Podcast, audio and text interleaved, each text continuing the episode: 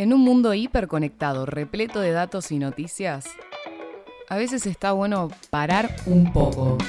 Por eso te invito a vivir algo distinto conmigo. Esto es Alter Info, un podcast de información alternativa.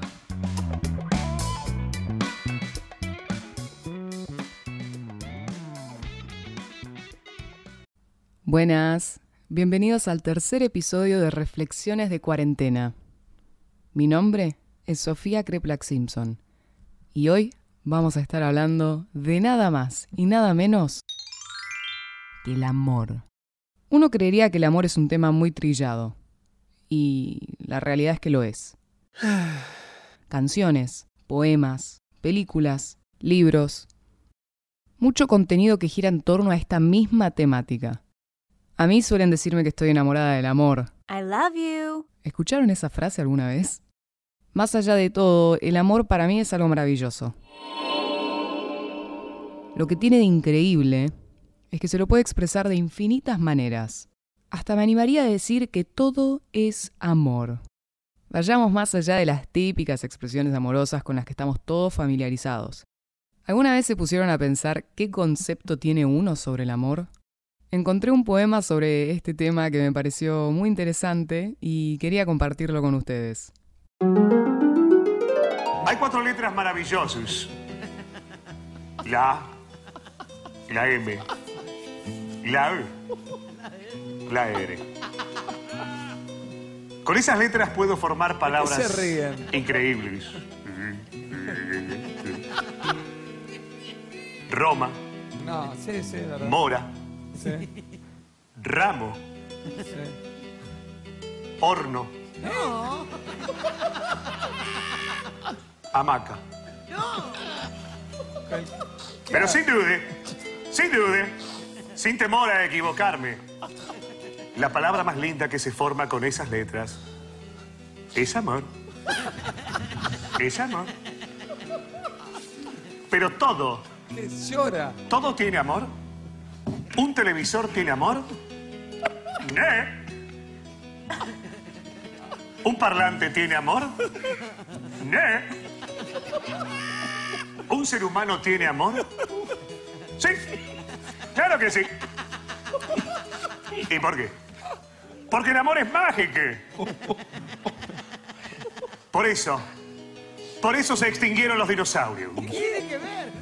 Porque no sentían amor. Bueno, más allá de todo, el amor en contexto COVID es distinto al amor que conocíamos pre-pandemia. Al haberse digitalizado todo, hasta las relaciones humanas, surgió un fenómeno que desconocíamos, las citas virtuales. Quizás no conociste a alguien a través de Internet después de estos cuatro meses y pico de cuarentena, pero sí profundizaste tu relación con alguien que conocías de antes. Hay muchos casos de gente que se conoció antes de la pandemia y quedó en salir a tomar algo, pero nunca lo pudo concretar. Estas personas no pudieron verse personalmente antes de que empiece la cuarentena. Ante un caso así, hay dos situaciones posibles. Seguir charlando por WhatsApp, Instagram o la red social que quieras, o tener una cita virtual que convengamos que es lo más parecido a un face-to-face. The Se escribieron varios artículos sobre cómo cambió nuestra forma de relacionarnos en cuarentena, pero llevándolo a una perspectiva más personal. Les cuento que a mí me pasó algo por el estilo.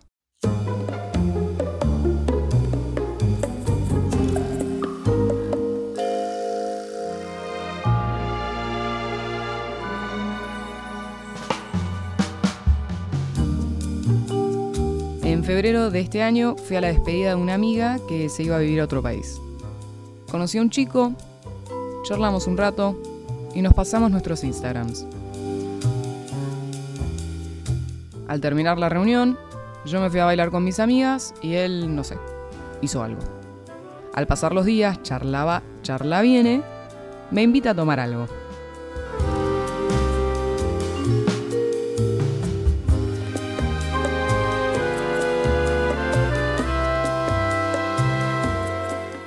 Un día antes de la fecha acordada, le cancelé por un motivo que no recuerdo.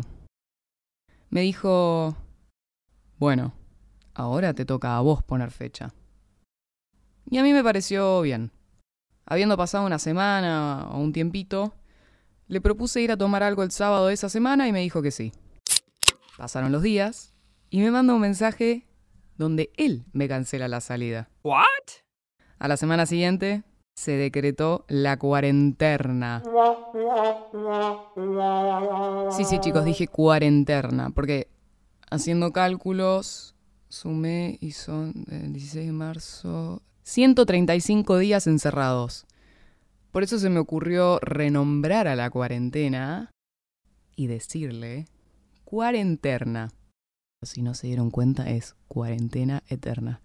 Volviendo al amor en cuarentena. En ese momento absolutamente nadie pensaba que de cuarentena iba a convertirse en cuarentena.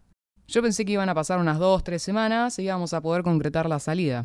Pero acá estamos, más de cuatro meses después, todavía en cuarenternado. En cuarenternado. En cuarentena. En cuarentena. En cuarentena. Nunca concreté una cita virtual. Al principio me divertía la idea de hacerlo, pero después cambié de opinión. El tema es que me resulta muy extraña y triste la idea de tener que mirar a una persona a través de una pantalla. Y honestamente prefiero hablar por teléfono o, esperar a poder vernos personalmente. Sin embargo, las citas virtuales son solo una forma de amor. Las videollamadas con amigos y amigas, hablar por teléfono con nuestros seres queridos, también las considero expresiones de amor. Es lo más cercano que tenemos a juntarnos como lo hacíamos antes. Salvando las enormes diferencias, siento que son ratitos donde estoy feliz y por un momento me olvido de todo lo que está pasando a nuestro alrededor. Como digo siempre, hay dos caras para una misma moneda. También sé de personas que conocieron a alguien a través de las redes, estando en cuarentena, y empezaron a verse presencialmente, digamos, en estos días que llevamos encerrados. Exactamente lo opuesto a mi caso. Hay de todo. En este contexto de cuarentena donde, bueno, ahora está todo muy desvirtuado, pero en un principio era todo un poco más estricto, tuvimos que buscar una forma ingeniosa de seguir conectados a la distancia. Hay una página web que publicó cinco ideas para tener citas virtuales. Algunas están bastante buenas. Proponen las siguientes opciones. Noche de películas. Ver una película al mismo tiempo, cada uno con su pochoclo, dulces, vos, salado yo. A mí déjame con el pochoclo salado, soy feliz. También otra opción es una cena romántica. Me da mucha ternura porque que cada uno se, prepara su comidita y que se supone que tenés que poner de acuerdo. Bueno, gordo, hoy vamos a comer eh, lomo a la no sé qué con papas al horno. Como que no entiendo bien cómo es la dinámica. También hay juegos digitales. Yo jugué con un amigo al 1. Estuvo muy bueno. La verdad es que prefiero lo, lo tangible, ¿no? Sentarme a jugar con cartas de verdad, pero bueno. Conciertos virtuales. Hay muchos artistas que están dando shows en vivo, gratuitos por supuesto, y me parece una, una buena opción. No vi ninguno, yo personalmente, pero me voy a poner a investigar. La última opción me pareció bastante interesante, que es recorrido virtual. Hay museos que están ofreciendo hacer recorridos virtuales como si fuera con una guía turística, pero a través de una especie de sistema 360, algo por el estilo.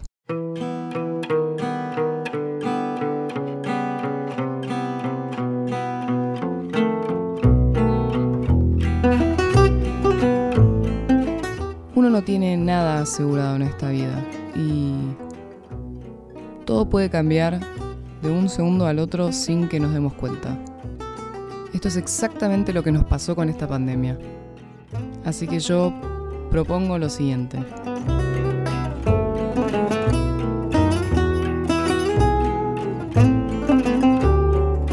Manden ese mensaje, hagan esa llamada, abracen a los que tienen a su alrededor.